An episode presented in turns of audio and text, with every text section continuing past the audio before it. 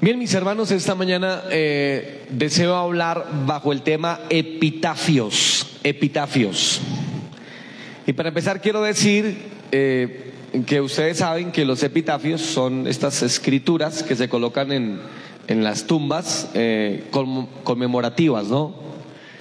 Y sería bueno, un buen ejercicio que todos en algún momento pensáramos qué nos gustaría, o más allá de qué nos gustaría, qué debería decir nuestro epitafio. ¿Ha pensado usted eso algún día? Eh, de pronto, ¿qué le gustaría? ¿Ha pensado en eso? Piense en un momento, ¿qué le gustaría que se colocara en su tumba? Porque es una realidad que todos tenemos, ¿verdad? Si el Señor no viene, todos moriremos. Pero esperamos no morir, esperamos ascender con Cristo, ¿verdad? Pero si el Señor se demora, vamos a morir. Y efectivamente vamos a celebrar una eh, ceremonia religiosa. Eh, y no es que nos pongamos melancólicos, es que es una realidad de la vida. Qué interesante, ¿no? Que la muerte sea quizás una de las realidades más fuertes de la vida. Entonces le quiero invitar a que brevemente piense en qué le gustaría que dijera su epitafio.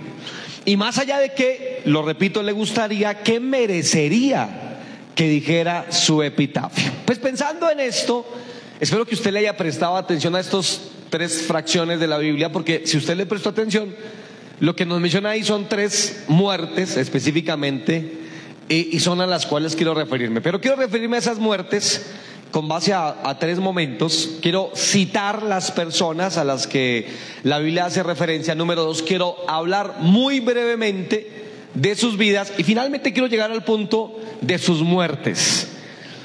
Empezando quiero hablar de tres personajes que ocurren en este capítulo 24 que son Joás, Zacarías y un hombre llamado Joyada.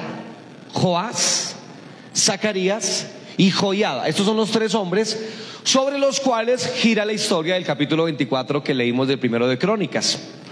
Debo decir que, empezando por Joás, eh, eh, Joás, pues es el título que lleva ahí eh, la mayoría de nuestras Biblias, reinado de Joás, porque Joás fue un rey, por supuesto, y fue un rey que su vida fue muy interesante, ¿no? Les cuento rápidamente. antes de que Joás reinara, usurpó el trono una mujer llamada Talía. Fue mala, mala. Yo creo que después de Jezabel, la mujer más mala en toda la Biblia fue esta mujer Atalía. Esa mujer mató a todo el mundo y le quedó vivo uno que eh, una especie de, de nodriza, era la esposa del sacerdote de aquel tiempo, lo rescató cuando él tenía un año de edad y lo escondió por seis años a Joás, a este del cual estamos hablando. Y este llegó a ser rey a los siete años de edad, empezó su reinado. Esto es muy interesante, ¿no? Porque usted sabe que una persona, un niño a los siete años de edad, pues no tiene la capacidad todavía, ¿verdad que no? De reinar. De hecho, a veces somos viejos y todavía no tenemos ciertas capacidades, gloria a Dios, ¿verdad? Pero pensando en los niños, les cuento que hay tres momentos importantes en la vida de un niño, de un adolescente y luego hasta que llegue a su madurez. La primera etapa de la vida que hay que comprender es la, primera infancia del año hasta los cinco años. Los que saben dicen que en estos primeros cinco años de vida se les debe eh, corregir. Es el momento de decir que no. Hasta los cinco años hay que aprovechar ese momento para decir no, no, no, y para corregir, y para castigar. De hecho, la Biblia dice que madruga a castigar a tu hijo. Eso es lo que nos enseña, lo he dicho muchas veces jocosamente, pero déjenme repetirlo, no está diciendo que a las 4 de la mañana lo levante a juguete, sino que madrúguele al momento, a la, primera infancia de su hijo, que es el momento de corregirlo. Los que saben dicen que luego hay otra etapa del, del, año 6 hasta el año 12, estos seis años, en que lo que tu hijo especialmente necesitará son respuestas es la etapa de ¿por qué? ¿Y por qué? Pero mamá, pero papá, tu hijo necesitará demasiadas respuestas en esta etapa de su vida. Y finalmente del año 13 hasta cuando cumpla su mayoría de edad, hasta los 17 años, un muchacho necesita especialmente amor. Eso es lo que dicen los que saben. De manera que Joás llega a ser rey a los 7 años cuando lo que necesitaba era respuestas. De hecho, él sí que necesitaba respuestas porque fue un niño cuyos padres fueron asesinados, asesinados violentamente. Sus hermanos también fueron asesinados violentamente. A los siete años, él sin saber mucho de la vida se enfrentaba a un reinado. Este es el primer personaje que cito esta mañana. El segundo personaje es un hombre llamado Joyada. Diga Joyada. Joyada era el sacerdote de aquel tiempo. Joyada vivió una larga vida, 130 años. La gente en este tiempo ya no vivía tanto tiempo. 60 años en promedio, como en nuestros días. Vivir 130 años era una excepción. Realmente este hombre vivió 130 años, una larga vida, pero hay que decir que vivió una muy buena larga vida. Este hombre valió la pena valió cada año de sus 130 años que vivió sobre esta faz de esta tierra. ¿Por qué lo digo? Por muchas cosas, pero especialmente por dos o tres. Número uno, porque Joiada fue el que crió a Joás, del que hace un momento les hablé. Fue el que lo crió, lo adoptó. Llegó a ser su padre putativo. No, no, no fue su hijo biológicamente, pero fue su hijo eh, porque lo adoptó, así lo quiso y lo adoptó en circunstancias complicadas, porque la esposa de, Joyada fue la que te cuento que lo rescató cuando él tenía un año de edad, lo rescató y lo, lo escondió. Difícil cosa esconder a un niño, ¿verdad? Siempre he pensado eh, eh, en, el valor que tuvo Jocabet. ¿Te acuerdas de Jocabet? La mamá de, Moisés, ¿no? Ella tuvo que ser, esa mujer fue espectacular. ¿Por qué lo digo? Porque ella, eh, sin, no, no, sé cómo lo hizo, pero escondió su hijo a Moisés hasta los tres meses. Los niños lloran, los niños lloran y los niños vuelven a llorar. No sé cómo pudo hacerlo, pero esta mujer lo hizo y esta otra mujer también lo hizo. Joyada lo, lo, lo también y y lo cría y lo hace rey a los siete años. Esa fue la primera gran cosa de Joyada. Lo segundo fue que el hijo que sí fue de él, Joyada tuvo un hijo de nombre Zacarías.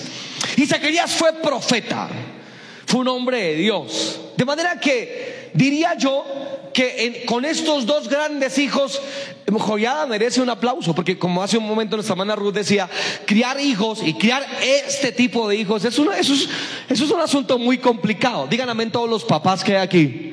Ustedes saben que, eh, como algún día por ahí compuse un sencillo poema, los niños no son como nosotros queramos, ellos son como son, ¿verdad? Y tú quisieras que tus hijos fueran muchas cosas. Y si lo son, gloria a Dios por eso. Pero tú sabes que no es fácil, ¿no? A mí me gustaría que nuestros hijos fueran los próximos pastores, predicadores, evangelistas, maestros, ¿verdad? Siento que sí, queridos hermanos, ¿no les gustaría a ustedes? ¿A cuánto les gustaría que sus hijos fueran los que ocuparan los altares de aquí a mañana y nos pudiéramos sentar a escuchar un sermón de nuestros hijos? ¿Verdad que sí? No, pues qué ánimo el de ustedes. Gloria a Dios. ¿Cuántos les gustaría ver a sus hijos detrás de un púlpito predicando la palabra? A, todos nos gustaría eso, pues Joyada lo logró, un hijo rey y el otro profeta. Ah, vaya, vaya hombre. Yo digo, si a mí me presentan este hombre, me dicen, mire, uno de, un hijo de él es rey y el otro es profeta, digo, uy, venga, seamos amigos, deme un uno, uno que otro consejo porque lo necesito. Y el tercer personaje del cual quiero hablarles es justamente Zacarías, que fue el hijo, el otro hijo biológico de Joyada, que fue un hombre, la vida de este hombre se resume en este capítulo en un versículo. Hay otros Zacarías, ahí está el profeta Zacarías, el profeta menor, pero este no es ese profeta, este es un profeta momentáneo, un, un profeta casi circunstancial. El hombre estuvo y se fue. Y es que yo pienso a veces que hay vidas que necesitan vivirse bien un par de años y con eso es suficiente. Mira, mira a nuestro amado Salvador Jesucristo. Tres años y partió la historia de este mundo en dos partes. Toda la tierra sabe que existió un hombre llamado Jesús de Nazaret que pisó las calles polvorientas de la Palestina antigua y que vive por los siglos. ¿Cuántos de ustedes lo saben? ¿Y cuántos de ustedes lo creen? ¿Y cuántos de ustedes le dan un aplauso? ese Jesús maravilloso partió la historia.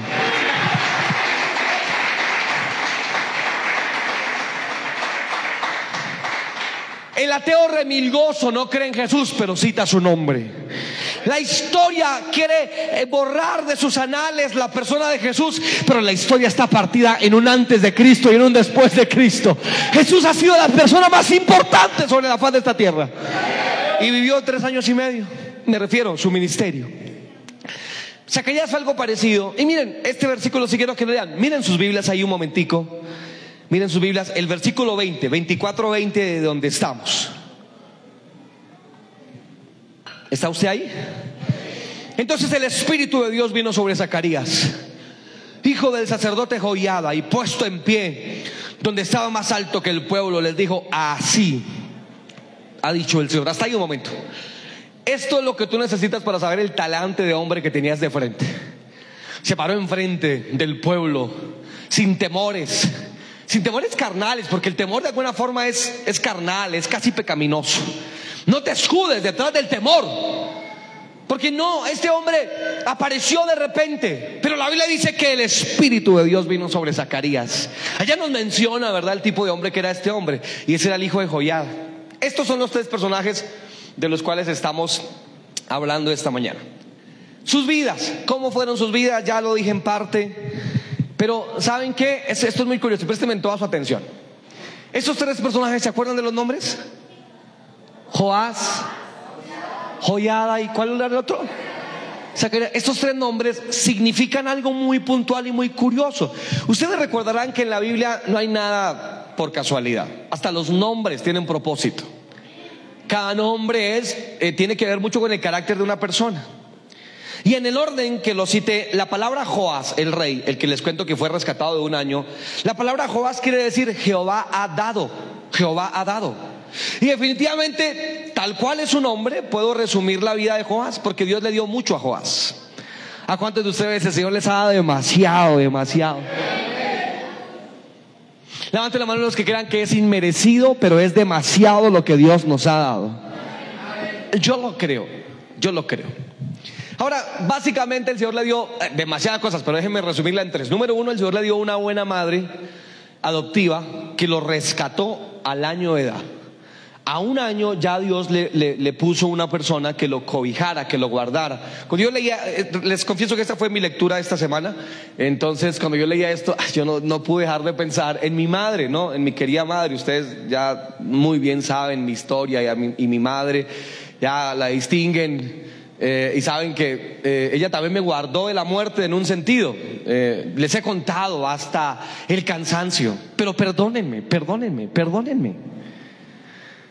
Ya ustedes saben mis testimonios al derecho al revés, pero hagan cuenta que no se lo saben, que no se lo saben.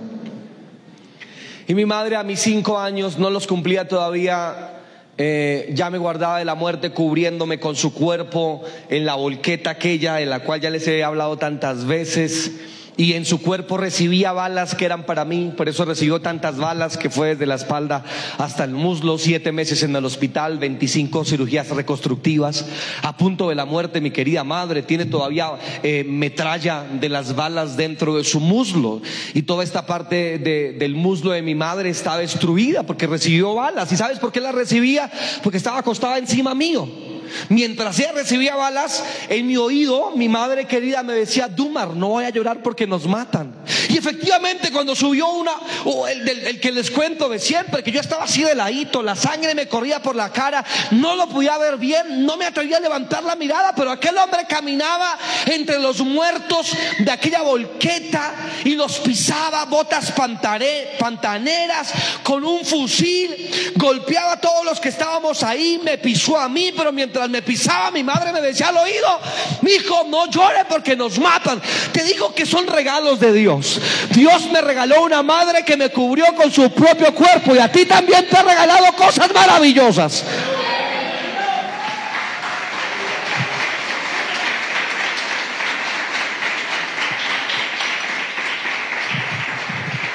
Lo que pasa es que te aburres por las trivialidades de la vida y no recuerdas que Dios te ha dado demasiado.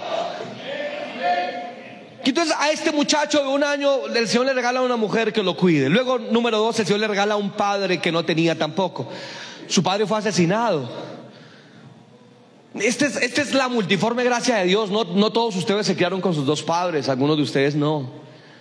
No todos de ustedes, no sé, tuvieron las cosas fáciles. Algunos de ustedes, conozco la historia de algunos de ustedes y sé que no ha sido fácil, pero Dios siempre te regaló algo más. O dime que no. Por un lado permitió una catástrofe en tu vida, pero luego te, te, bendijo, te guardó por otro lado. Este es el Dios que tú tienes.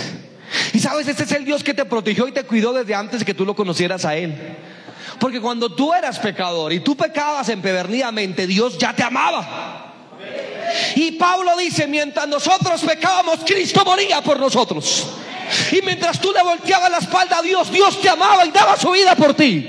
Y mientras tú decías, no quiero nada con esos evangélicos, ni con ese Dios de los evangélicos, hoy el Señor te seguía amando y te seguía cuidando y te seguía protegiendo y te seguía abrazando para que tú llegaras a sus pies. Pero aquí tenemos a, este Joás, le regaló un padre. Ese padre, si usted lee después, si hace la tarea, lee todo el capítulo 24, es suficiente. Usted encontrará que ese padre, Joyada, pues primero le dio un ejemplo grandioso. 130 años de ejemplo. ¡Wow! Y yo digo, ¡ay, Dios mío! 130 años viviendo para Dios. Tremendo, ¿no? ¿No le parece a usted tremendo? Uno lleva un año en la iglesia y están aburridos. 130 años viviendo para Dios. Lo segundo fue que, si usted lee la historia, Joyada le ayudó a buscar su esposa. Dijo, mi hijo, fulana de tal. Número tres, Joyada le ayudó a reconstruir el templo. Prácticamente Joyada le ayudó a todo a este muchacho de nombre Joás. Le ayudó un gran hombre. Por eso su nombre, Joás, quiere decir Jehová dado porque Dios le dio demasiado a Joás. Pero número dos, Joyada. ¿Cómo fue la vida de Joyada? Ya se las he mencionado en gran parte. Y creo que también dos versículos eh, sintetizan muy bien la vida de Joyada. Por favor, si ustedes me lo permiten, miren sus Biblias.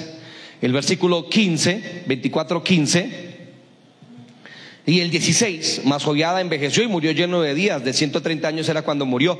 Escuche esto, y lo sepultaron en la casa de David con los reyes. Y luego, mire la última parte de lo que dice el verso 16, por cuanto había hecho bien con Israel y para con Dios y para con su casa. ¿No creen ustedes que en estas tres declaraciones se debería resumir la vida cristiana? Hacer bien a Dios, hacer bien a su pueblo y hacer bien a nuestra casa, ¿no les parece? O a su casa, más bien. Así que este hombre hizo cabalmente su trabajo, hizo bien para con Dios, hizo bien para con la iglesia y hizo bien con, el pueblo del Señor, hizo bien para con su casa, todo lo hizo bien este hombre. Y sabes, te menciono esto porque sabes qué quiere decir el nombre joviada, la expresión joviada quiere decir Jehová ha conocido. Joás quiere decir Jehová ha dado, joyada quiere decir Jehová ha conocido. Y creo que Dios conoció muy bien a este hombre, 130 años. Murió a esa edad y fue sepultado con los reyes. Así era aclamado, amado. Eh, estaba recordando un texto cuando leía estos versículos. Eclesiastés capítulo 10, versículo 7 dice, vi siervos a caballo y príncipes que andaban como siervos sobre la tierra. No siempre encontrarás un príncipe, un rey, en esencia, tras un trono o tras un gobierno. Hay personas que son realmente reyes y caminan sobre la tierra sin ningún tipo de honor. Quizás aquí en esta mañana haya alguno. Y a mí me encanta que el Señor diga en relación con Joyada, Dios lo ha conocido. Porque sabes qué, eh, les, confieso algo de forma personal. Quizás es una de las cosas que a mí en lo personal eh, más, más he necesitado y es que el, que el Señor en algún momento me diga eh, que conoce o que ha visto lo que he hecho. No sé si tú algún día te has, te saltado esa duda que el Señor haya visto, no tus malos momentos, pero sí los buenos momentos.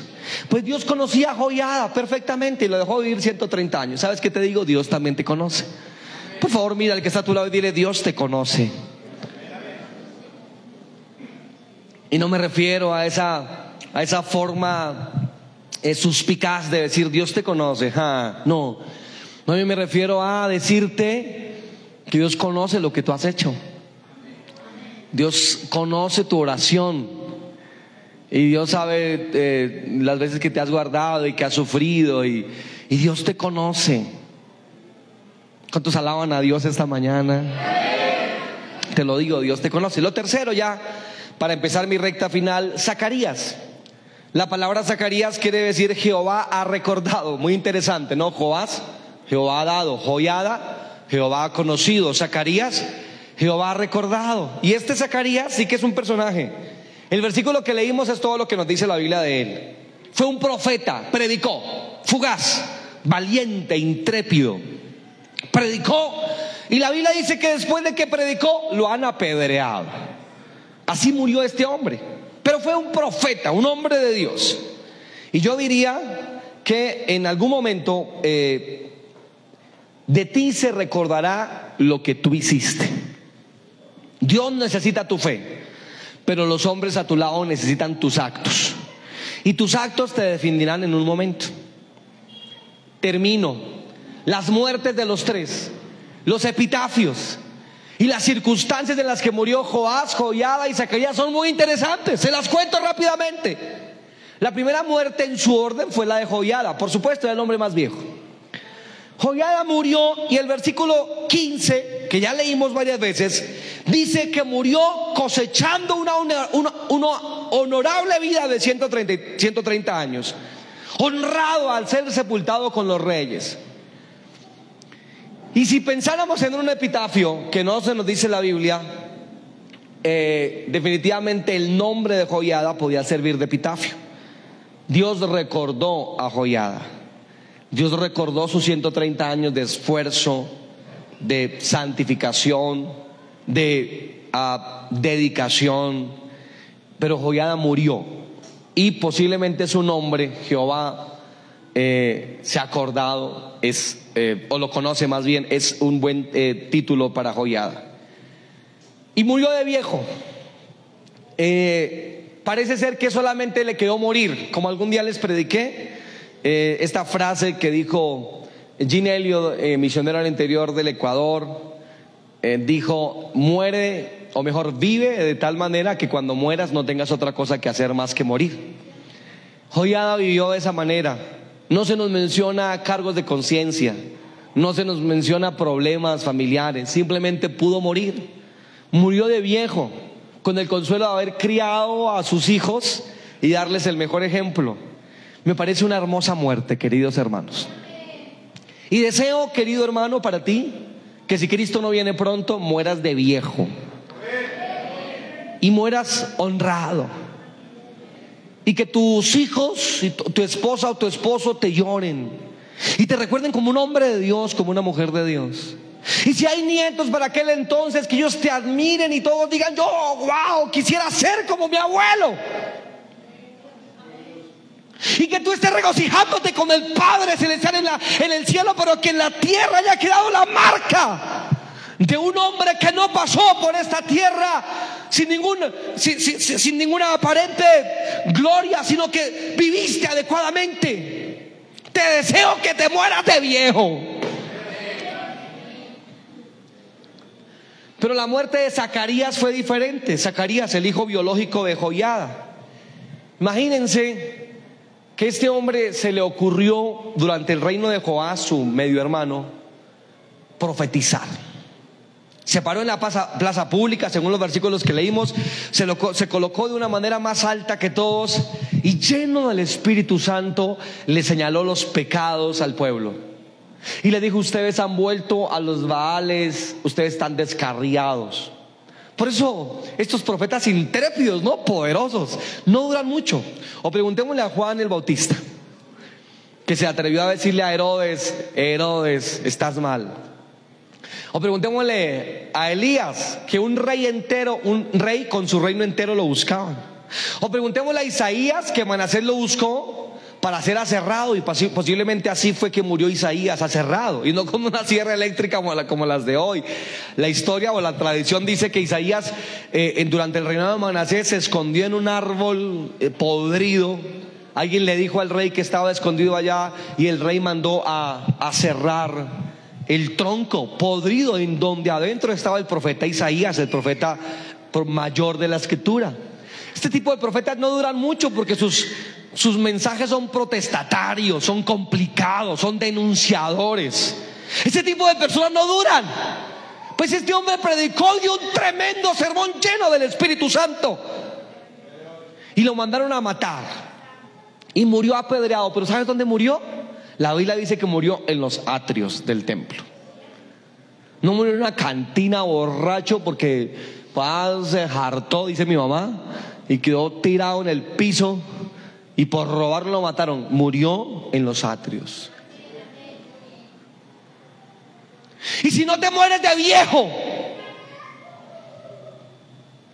que moramos con la actitud valerosa de Zacarías.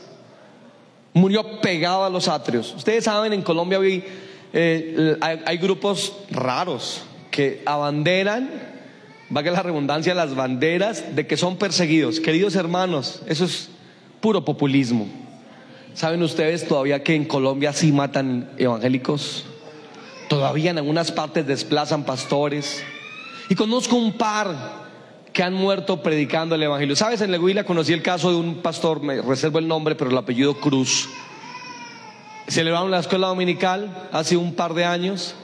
El pastor salió y mientras saludaba a los hermanos en la puerta de la iglesia pasó una motocicleta y el pato de la motocicleta le disparó con una ametralladora. Le propinó cinco disparos y la iglesia vio como su pastor moría al final del culto. Pues así murió Zacarías. ¿Qué epitafio le pondrías a Zacarías?